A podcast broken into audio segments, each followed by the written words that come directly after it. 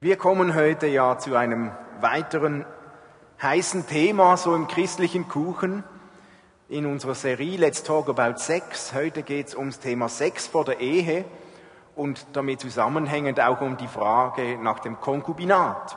Ich habe mich schon gefragt, ob das Thema so gefährlich ist, dass hier so der Sicherheitsabstand vorne ist, aber keine Angst. Zunächst einmal, wenn wir uns Gedanken machen zum Thema der Sexualität und Konkubinat und Ehe in der Bibel, denke ich, ist es gut, wenn wir uns bewusst sind, dass sämtliche Aussagen der Bibel zum Thema Sexualität und Ehe in einem total anderen kulturellen Hintergrund geschrieben wurden, als wir heute leben. Das ist mal gut zu wissen. Wenn man mit zwölf oder dreizehn verheiratet wird, dann hat die Herausforderung, mit Sexualität umzugehen oder mit Sex bis zur Ehe zu warten, ein ganz anderes Gewicht als heute, wo man vielleicht mit 20 oder 30 oder 40 erst heiratet. Und Ehe war dazumals zur Zeit Jesu ganz stark auch eine Sache des Besitztums und längst nicht nur der Sexualität. Heute leben wir in einer Welt voller Sexualität, und dazumals hatte Ehe eine ganz starke Seite von Zusammenleben und Besitztum und Anrecht von Gütern und viel weniger so punktuell wie heute. Früher lebten die Menschen ganz oft zusammen in, in kleinen Dörfern, wo jeder jeden kannte und jeder kannte jede und alle waren denselben moralischen Maßstäben verpflichtet. Heute hingegen leben viele Menschen in Städten und in einer globalen Welt, wo mehrheitlich so viel Menschen einfach so gut wie anonym sind. Alles ist erlaubt, man kennt sich nicht mehr, moralische Grenzen gibt es sowieso nicht mehr. Oder früher waren Sexualität und Krankheit eng miteinander verknüpft. Uns stehen heute jederzeit unbegrenzt von Kondome bis zu Antibiotika alles zur Verfügung und ich glaube noch nie zuvor, noch nie bis heute war Sexualität und Krankheit so wenig miteinander verbunden wie heute.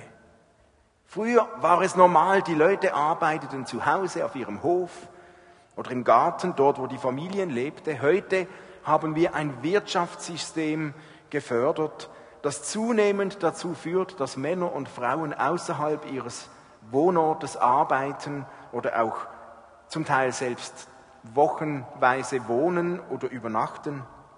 Früher hat man mit 12, 13 oder 14 Jahren geheiratet. Heute liegt das Durchschnittsalter einer Eheschließung bei 32. Und das, wenn man sich bewusst ist, dass so der biologische Höhepunkt des Körpers eher bei ungefähr 25 anzusiedeln ist. Heute leben wir in einer Zeit, wo Internet dazu führt, dass Sex, Pornografie fast allgegenwärtig sind. Tagtäglich begegnen uns in den Werbungen, in der Industrie, überall sexuelle Stimulation. Wir leben da in einer total anderen Kultur und anderen Herausforderungen als damals, als die Bibel geschrieben wurde. Es kommt dazu, dass, dass Ehen früher in unterschiedlichen Kulturen ganz unterschiedliche Prägungen hatten. Es gab Kulturen, da hatte die Ehe vor allem den Zweck des Güterzusammenschlusses, den Güteraustausch. Man wohnte zusammen, man legte Besitz zusammen, man Tiere, man teilte alles. Das war in gewissen Kulturen der größte Teil einer Ehe. Man legte die Güter zusammen. In anderen Kulturen war die Ehe zum Teil mehr eine Art Friedensbündnis. Da war der Zweck einer Ehe, ein Bündnis mit einem anderen Volk zu schließen, politisch motiviert eine Gemeinschaft zu gründen, um sich zu verbünden, um stärker zu werden. Wieder in anderen Kulturen hat die Ehe vor allem den Zweck der Fortpflanzung. Das Ziel ist möglichst schnell, möglichst viele Kinder. Und es gibt andere Kulturen, da hat Ehe vor allem die Erfüllung der Lust, der Sexualität zum Zentrum gemacht, zum Mittelpunkt, wurde definiert durch die reine Sexualität, den Geschlechtsakt. Ehe ist die Erlaubnis für Sex sofort. Und es gab andere Kulturen, da hatte die Ehe mehr eine äußere Struktur, da wurde ein Lebensvertrag gemacht, ein Vertrag abgeschlossen und schließlich gibt es ja sogar Eheschließungen, auch heute noch, die werden zwangsverordnet, da sehen sich die Braut und die Bräutigam und der Bräutigam zum allerersten Mal bei ihrer eigenen Hochzeit. Also es gibt so viele unterschiedliche kulturelle Prägungen in Bezug auf Ehe, dass wir uns überlegen müssen, wenn wir nun die Bibel anschauen wollen, was sagt die Bibel zu Sexualität, zu Ehe, dann ist die Bibel ja nicht nur im besten Fall für eine Kultur relevant oder für eine andere, sondern die Bibel ist kulturübergreifend relevant und hat in verschiedene Kulturen etwas zu sagen. Also müssen wir uns überlegen, was ist denn der inhaltliche, der innere, der eigentliche Wert, den uns die Bibel vermitteln will, wenn es um Sexualität und wenn es um Ehe geht. Und zwar der innere Wert, der für alle Zeiten, über alle Kulturen maßgebend und hilfreich ist. Wir könnten auch fragen, wie kann ich den größtmöglichen Gewinn einer Beziehung herausfinden und leben, was Gott sich gedacht hat? Wie kann ich Sexualität im bestmöglichen Rahmen leben? Nun laufen wir Gefahr, das hat sich bei uns so eingebürgert, dass wenn wir über Sex nachdenken, dass wir ganz schnell einfach von der Gesetzesseite her überlegen. Wir fragen sofort, was darf ich, was muss ich, was ist erlaubt, was ist richtig, was ist falsch? Was sagt die Bibel? Was ist schwarz? Was ist weiß? Wo ist das Verbot? Wie weit darf ich gehen? Das sind alles so Fragen des Gesetzes. Und wir sind in der Gefahr, nur von dieser Seite zu überlegen, was sagt die Bibel, was muss ich, was darf ich, was nicht. Vielleicht ist ja das der total falsche Ansatz, um zu überlegen, wie wir hilfreich mit Sexualität und Beziehungen umgehen. Sollte es uns nicht viel mehr interessieren, zu überlegen, nicht was muss ich, was darf ich nicht, sondern was ist gut. Was ist denn gut? Was ist das Beste in Bezug auf Sexualität? Was tut mir gut in Bezug auf Beziehung? Was bringt die größte mögliche Erfüllung, den möglichst größten Segen? Was kommt Gottes Absicht, Gottes Gedanke von Beziehungen, von Menschen, von Miteinander, von Sexualität am meisten nahe? Das sollte vielleicht viel mehr unser Antrieb sein, herauszufinden, was ist denn gut, was ist das Gute, was Gott hineingedacht hat in Sexualität, in Beziehungen und nicht einfach nur, uh, was muss ich, was darf ich, was darf ich nicht. Dann treibt uns nämlich nicht die Sorge danach, ja kein Gesetz zu brechen und ja einer Strafe zu entgehen, sondern es treibt uns die Sehnsucht, der Hunger danach herauszufinden, was ist gut? Was ist das Beste, das Gott mir geben kann? Die Frage ist, dann müssen wir uns überlegen, was ist denn gut? Wie wissen wir, was gut ist? Was tut uns gut? Und letztlich ist das eine Entscheidung, die wir treffen, welche Werte nehmen wir in Anspruch? Welche Werte geben uns eine Richtung, was wir als gut nehmen? Was ist der Maßstab, woran wir uns orientieren? Ich bin zutiefst überzeugt, dass die Bibel der gute Maßstab ist, dass tatsächlich Gott am besten weiß, was gut ist. Und das ist für mich mehr als eine Floskel, weil ich mich entschieden habe, mein Maßstab ist die Bibel, ist, was Gott sagt. Deswegen glaube ich, wenn ich herausfinden will, was ist gut im Umgang mit Sexualität und Ehe, dann will ich schauen, was hat Gott sich gedacht. Und ich glaube, dass Gott besser weiß, was gut ist, auch wenn ich es nicht immer verstehe. Es gibt da einen Vers im Psalm 119, der das ganz toll zum Ausdruck bringt. Vers 68, da schreibt der Psalmist, Du bist gut und du tust Gutes, lehre mich deine Ordnungen. Gott ist gut und Gott tut Gutes. Wenn ich mich nun orientieren will für die Frage von Beziehungen, dann gilt, Gott ist gut. Wenn ich das glaube, dann glaube ich auch, dass Gott nicht einfach eng ist und mir etwas wegnehmen will oder mir schaden will oder dass Gott uns nicht bestrafen will. Gott will uns nicht irgendwie einsperren oder belasten in unserem Menschsein. Gott ist gut. Und Gott tut Gutes und deswegen hat Gott gute Ordnungen. Gott meint es gut mit uns. Und so gibt Gott uns Ordnungen, um die beste Qualität an Beziehungen zu bekommen. Das ist so die Basis. Ich entscheide mich herauszufinden, was ist der inhaltliche Wert und ich bin überzeugt, Gott hat gute Maßstäbe. Wenn wir uns jetzt überlegen, Sex vor der Ehe, Konkubinat, um da einzusteigen, ich habe einen Vortrag gehört von Jens Kaldewey, der hat da ein ganz gutes Bild gebraucht zum Thema Konkubinat und Sexualität und, und Ehe. Und das möchte ich euch kurz zeigen. Er hat das Bild gebraucht von Pergament und Papier. Und er hat das verglichen, das Konkubinat, Sex vor der Ehe, soll, kann dargestellt werden wie Papier und die Ehe, Sex in der Ehe wie Pergament. Was meint er damit? Was ist der Unterschied zwischen Papier und Pergament? Papier ist nicht einfach eine böse Kopie des Originals, sondern Pergament ist ein Original und Papier ist eine Art, qualitativ weniger stabile Kopie, wovon es aber ein Original gibt. Das heißt, es geht nicht um eine Fälschung. Papier ist keine Fälschung des Pergaments.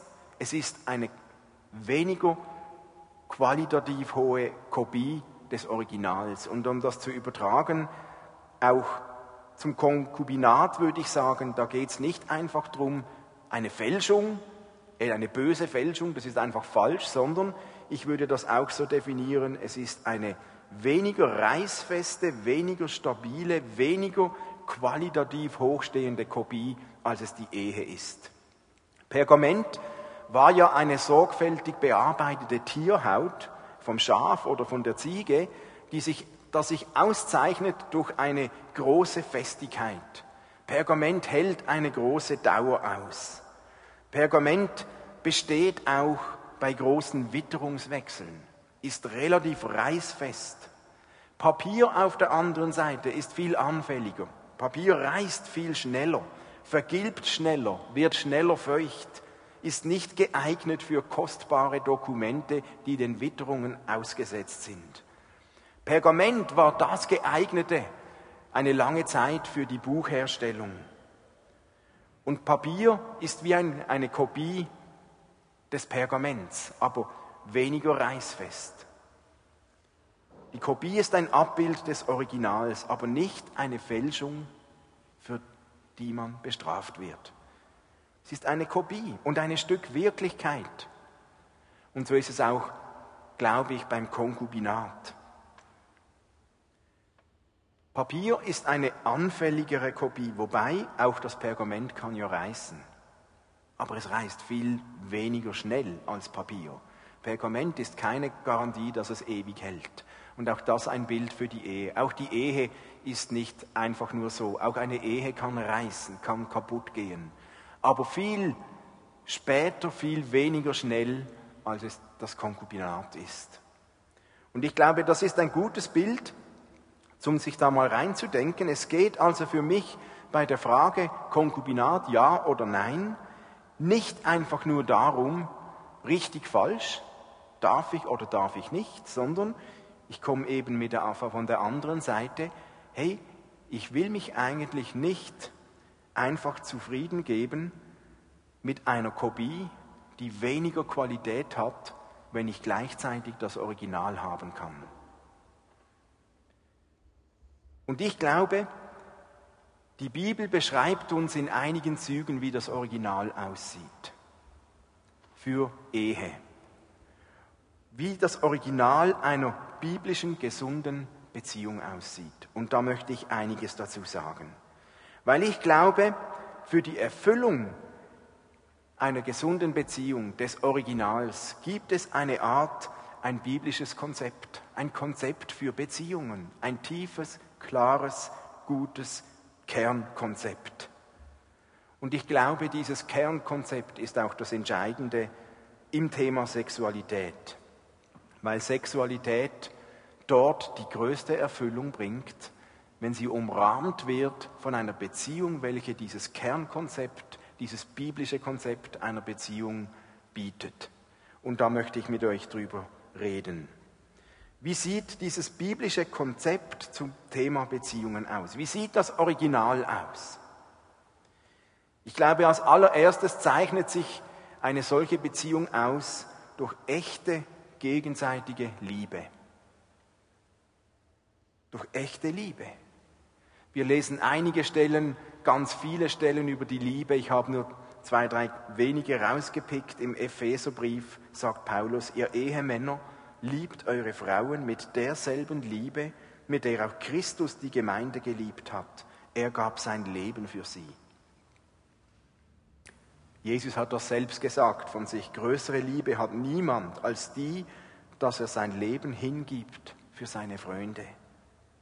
Und im ersten Johannesbrief lesen wir, darin ist die Liebe nicht, dass wir Gott geliebt haben, sondern dass er uns geliebt hat und seinen Sohn gesandt hat.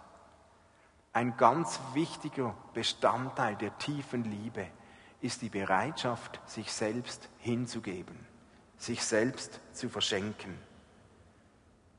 Und was gesunde Beziehung und das kennzeichnet in der Bibel, ist eine unglaublich tiefe, hingebungsvolle Liebe, die wachsen muss. Und in einer solchen Liebe entsteht großes Vertrauen, großes Zutrauen, eine Bereitschaft, sich einander zu verschenken, eine Bereitschaft, sich selbst hinzugeben, vielleicht sogar sein Leben zu geben eine Bereitschaft, auf die eigenen Vorteile zu verzichten.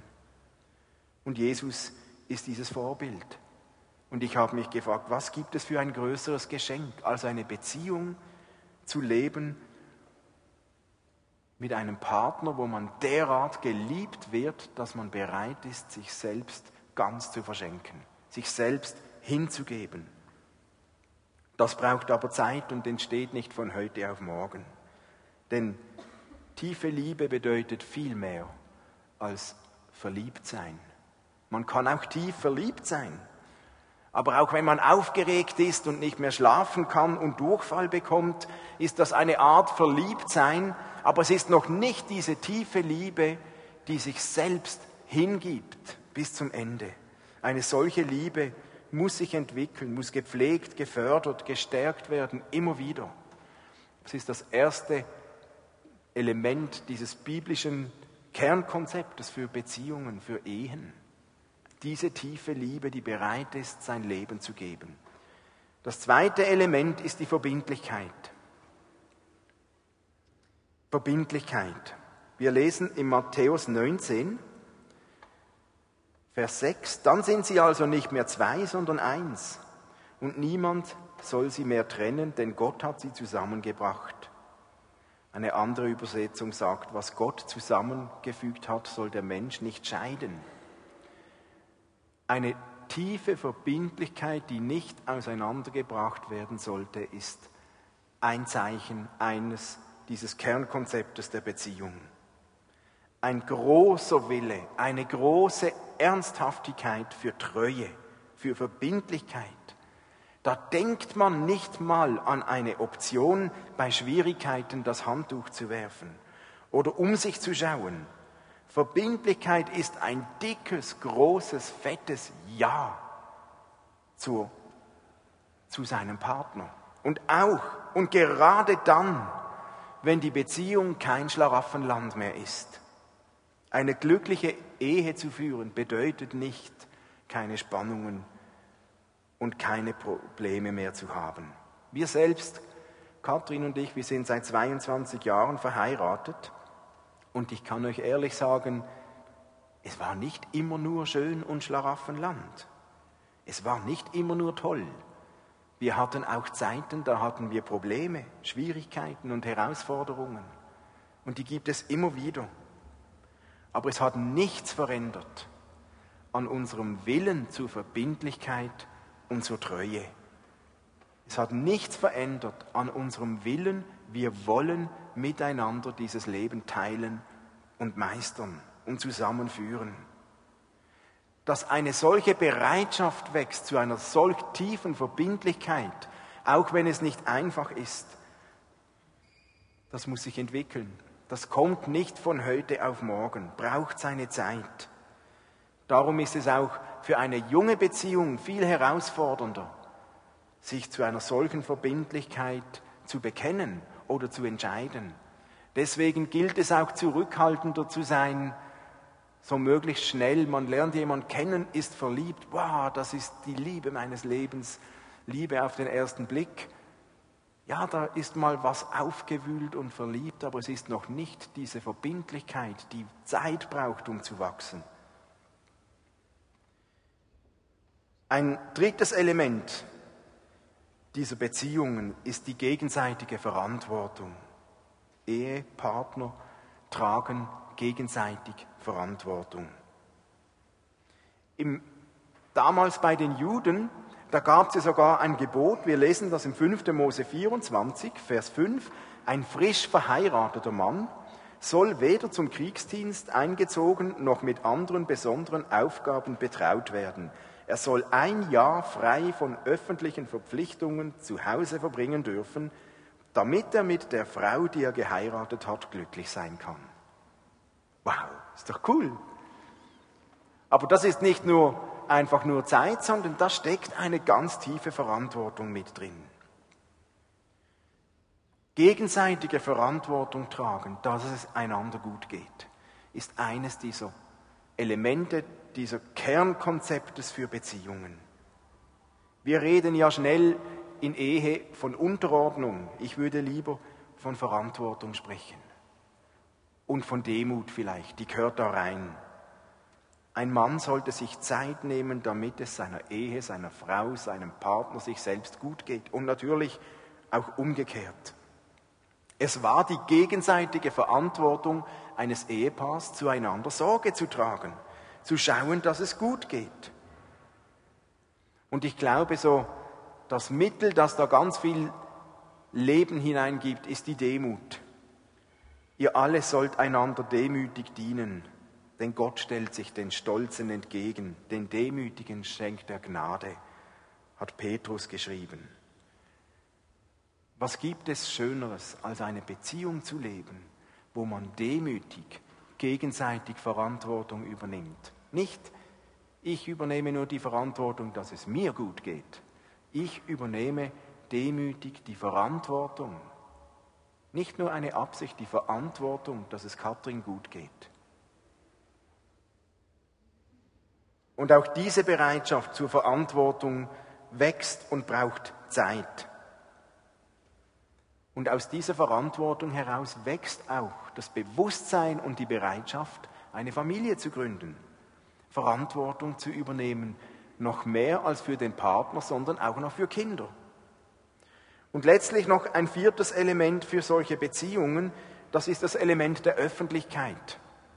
1. Mose 2, 24, ihr kennt den Vers, darum wird ein Mann seinen Vater und seine Mutter verlassen und seine Frau anhängen und sie werden zu einem Fleisch werden.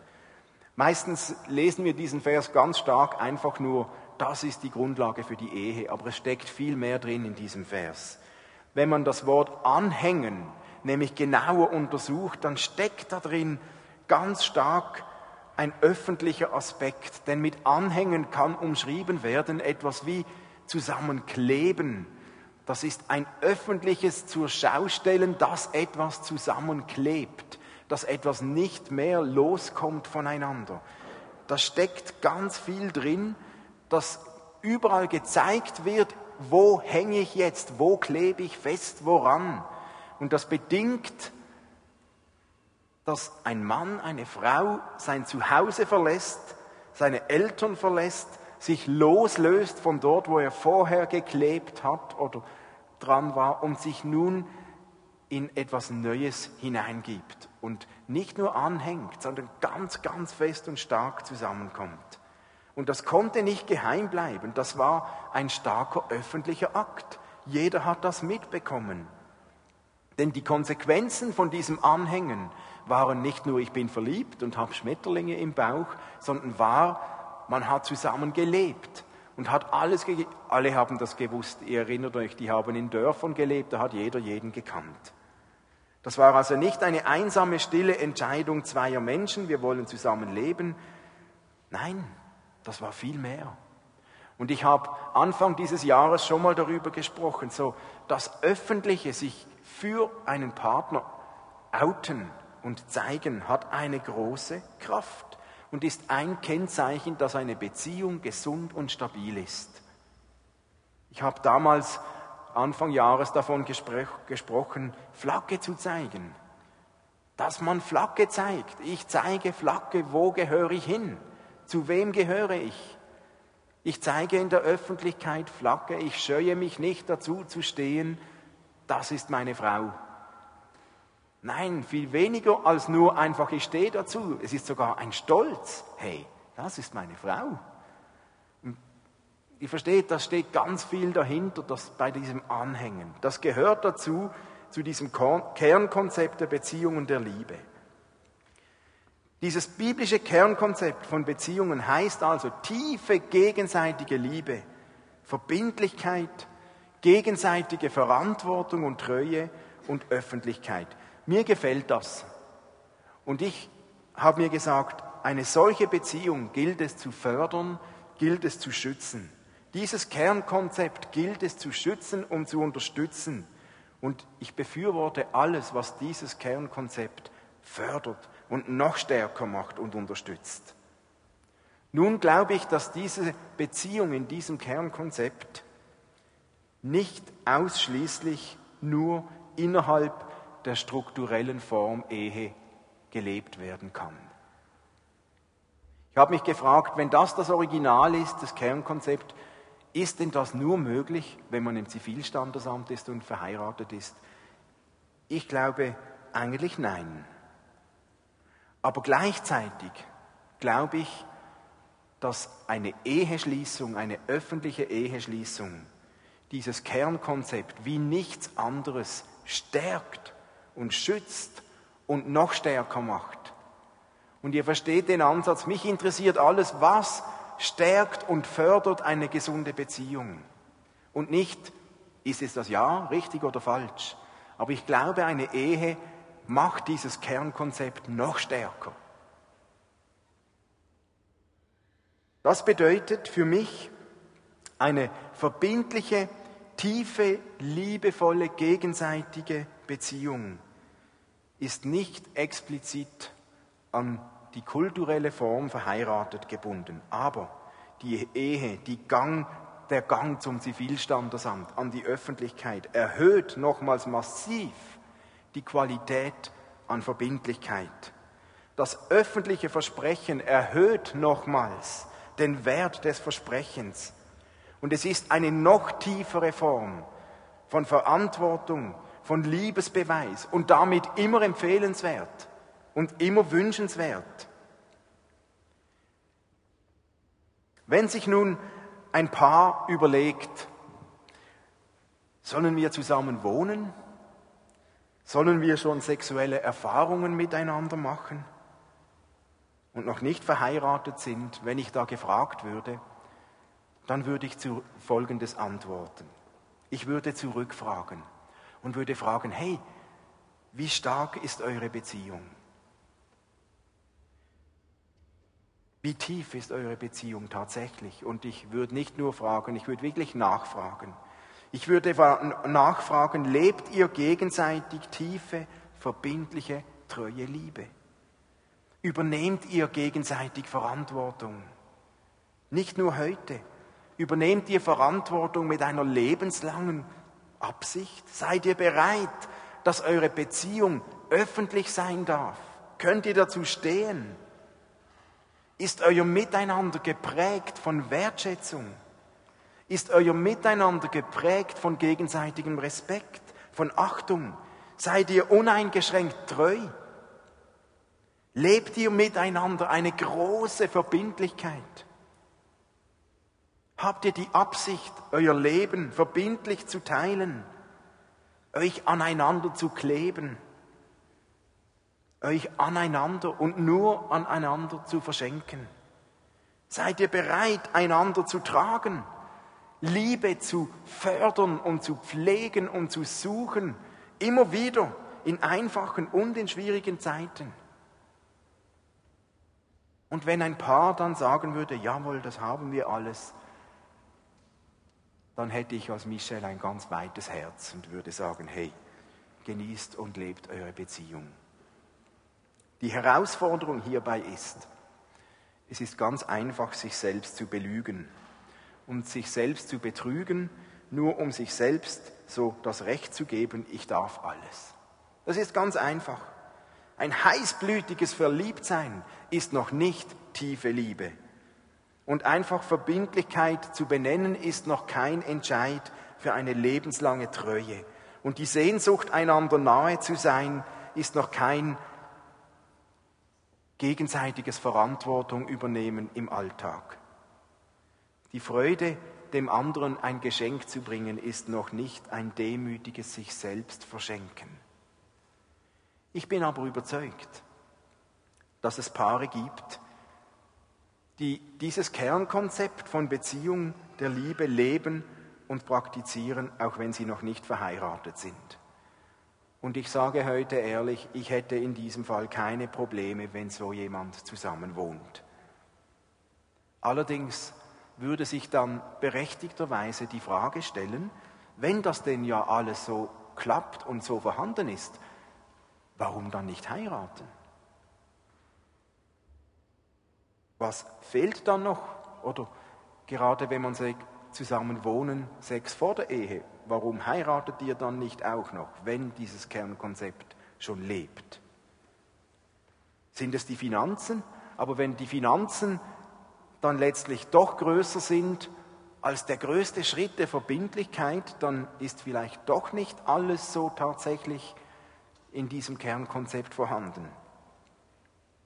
Oder gibt es sonst ein Hindernis, irgendetwas, das hindert, dann ist vielleicht diese Beziehung doch nicht so stark. Also man darf sich dann nicht einfach zu einfach machen und sagen, doch, doch, wir leben das, wir haben das, also juhu, wir dürfen. Nein, man sollte sich überlegen, wie stark ist meine Beziehung tatsächlich und die Gefahr ist da, man kann sich selbst belügen.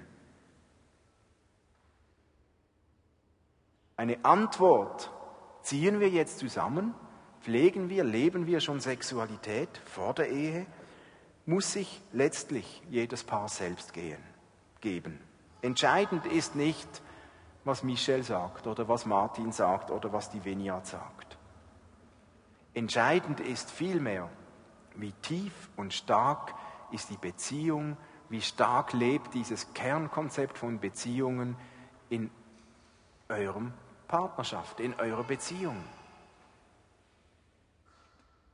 Nun gibt es Paare, und wir haben das, ich habe das auch schon oft erlebt in Vergangenheit, die wollten heiraten, die haben alles schon geplant, die Absicht ist da, die Konsequenz ist auch da, und ich hatte eine Zeit, da haben wir solche Paare fast gezwungen, wieder auseinanderzuziehen, obwohl schon das Datum der Ehe schon alles vorbereitet war, alles klar.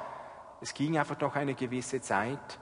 Ich glaube heute, nein, wenn diese Verbindlichkeit da ist, wenn die Verbindlichkeit schon definiert ist, wenn das Datum schon klar ist, wenn die Zeichen da sind, dann soll ein solches Ehepaar das Leben genießen und ihre Beziehung genießen und sich lieben und leben. Und wenn es Paare gibt, die aus irgendeinem Grund sagen können, wir leben diese tiefe Verbindlichkeit, diese Liebe und dennoch nicht heiraten wollen, ihr müsst das dann selbst vor Gott und vor euch prüfen, stimmt das? Ist diese Verbindlichkeit so groß? Denn ich bin überzeugt, wenn dieses Kernkonzept wirklich gelebt wird, Liebe, Verbindlichkeit, Verantwortung, Öffentlichkeit, gibt es dann grundsätzliche Gründe, nicht auch zu heiraten? Für mich wäre es nun zu eng und zu gesetzlich, das Leben Sexualität einfach nur ohne hinzuschauen, wie ist die Beziehung an die Form Ehe zu binden an diese Rechtsform. Entscheidend ist für mich der innere Wert, die innere Kraft einer Beziehung. Und damit eine solche Liebe, eine solche Beziehung leben kann, braucht es Zeit. Das geht nicht von heute auf morgen. Und wenn jemand sich zwei Wochen kennt und verliebt ist und heiraten will, dann ist das in der Regel nicht möglich, weil so viel Vertrauen und Verbindlichkeit in zwei Wochen gar nicht wachsen kann. Da braucht es eine Zeit für gemeinsame Erlebnisse, sich kennenzulernen.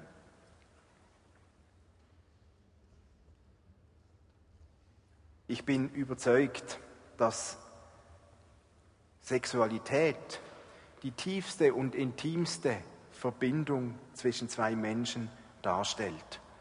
Deswegen bin ich überzeugt, dass eine solche tiefe Verbindung den Schutz und den Rahmen einer starken, tiefen Beziehung und Liebe braucht. Und ich reduziere das nicht mehr einzig auf die Form verheiratet und dennoch empfehle ich diese immer, denn es ist das Zeichen einer noch höheren Verbindlichkeit. Das ist der Unterschied zwischen Pergament und Papier. Wenn man verheiratet ist, ist die Verbindlichkeit ein Stück höher. Auch ein Pergament kann reißen, aber die Verbindlichkeit ist höher. Es ist stärker. Verheiratet zu sein, ich bin mir bewusst, ist keine Garantie, dass diese Beziehungen so gesund leben. Das ist nicht gesagt. Aber es hält länger, die Verbindlichkeit ist höher und damit der geschützte Rahmen stärker. Ich glaube, das ist das Entscheidende, diesen Rahmen, dieses Kernkonzept der Verbindlichkeit, Verantwortung, Öffentlichkeit und Liebe zu leben. Es geht nämlich nicht um die reine Erfüllung von sexuellen Bedürfnissen. Sex ohne Liebe wäre einfach die Erfüllung von selbstsüchtigen Wünschen. Man kann Sexualität auch nicht von Emotionen trennen. Man schläft, man schläft nicht nur körperlich mit einem anderen Menschen. Da spielen Gefühle eine ganz große Rolle. Sex betrifft das ganze Wesen. Leib, Seele und Geist. Und da entsteht oft eine ganz tiefe emotionale Bindung zu einem Partner. Es wäre auch falsch, Sexualität einfach mit Liebe gleichzusetzen. Man sagt ja so, lass uns Liebe machen. Aber diese Begriffe haben nicht automatisch so viel miteinander zu tun. Das Bedürfnis nach Liebe kann nicht mit Sex, mit Sex ähm, befriedigt werden. Ein leeres Herz kann nicht durch Sex gefüllt werden. Um da ein gesundes Gleichgewicht zu haben, braucht es diesen tiefen, verbindlichen Rahmen einer festen Beziehung. Und ich bin mir schon bewusst, dass Ehe keine Garantie ist, dass dieses Konzept, das die Bibel uns umschreibt, einfach automatisch lebt. Auch in einer Ehe kann Liebe und Treue und Verbindlichkeit verloren gehen und Verantwortung auch. Auch in einer Ehe kann die Beziehung stehen bleiben. Auch in einer Ehe kann ganz viel an Wert und an Tiefe und an Liebe verloren gehen. Man muss um dieses Kernkonzept kämpfen und arbeiten und investieren, immer wieder, das Leben lang. Man kann sich nicht ausruhen, ob man verheiratet ist oder nicht. Aber gerade weil das nicht die Form, die äußere Form, nicht die Garantie ist, gerade deshalb ist es umso wichtiger, dass dieses Kernkonzept die möglichst hohe die möglichst tiefe, die möglichst große Ernsthaftigkeit erlebt und erfährt. Deshalb ist es so wichtig, Liebe Tiefe nicht zu versuchen mit Sexualität zu ersetzen. Ich möchte also für dieses Kernkonzept von Beziehungen ganz stark eintreten und reduziere es nicht automatisch allein auf die Struktur Ehe. Und dennoch trete ich massivst für die Ehe ein. Denn wenn es, es gibt keine größere Verbindlichkeit für Beziehungen. Und wenn es irgendwas gibt, das dagegen spricht, den höchstmöglichen Gewinn zu erreichen, dann würde ich schon nachfragen, dann stimmt irgendwas noch nicht so, dann ist irgendwas noch nicht so reif. Ich habe am Anfang gesagt, lasst uns das nicht von der gesetzlichen Seite anschauen. Darf ich, darf ich nicht. Sondern wo ist der höchste Gewinn? Und dann gibt es für mich keinen Grund, in einem Bereich Verbindlichkeit den höchsten Gewinn auszuschließen.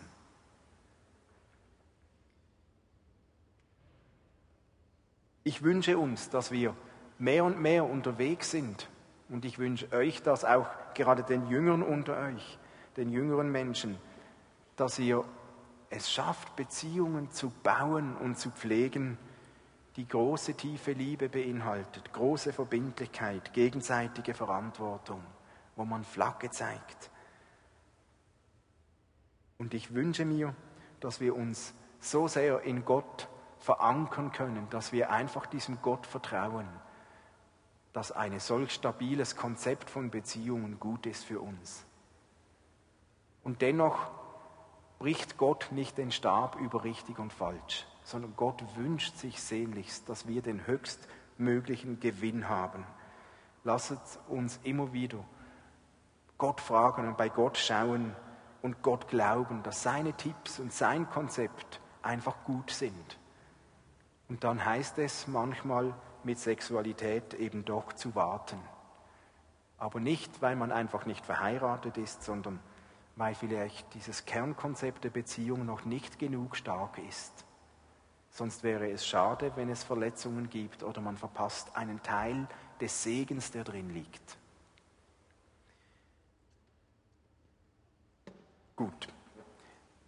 Ich möchte gerne beten und vielleicht könnt ihr schon mal die Band kommen und noch ein bisschen spielen. Wir singen gleich noch zwei Lieder und ich möchte gerne für stabile Beziehungen beten. Und möchte gerne euch einladen, alle, die verheiratet sind oder befreundet sind oder in einer festen Beziehung, partnerschaftlich verliebt sind, irgendwie so, dass ihr aufsteht. Und ich möchte euch einfach segnen. Ich möchte euch segnen, dass dieses Kernkonzept, diese Beziehungen stärker werden, tiefer werden, dass wir den Segen der Beziehungen mitnehmen dürfen. Also wenn ihr verliebt, verlobt, verheiratet, befreundet seid, dann steht doch auf und all diejenigen, die nicht stehen, ich bitte euch, betet doch einfach mit. Wenn neben euch jemand ist, der steht, dann legt ihm die Hand auf die Schulter und lasst uns einfach diese Beziehungen ganz bewusst segnen. Okay, also auch die anderen legt eure Hand auf die Schulter, wenn ihr das mögt, und sonst lasst uns die Augen schließen und beten. Jesus, ich danke dir, dass du gute Gedanken für unsere Beziehungen hast. Ich bin überzeugt, du wünschst dir das Beste für unsere Beziehungen.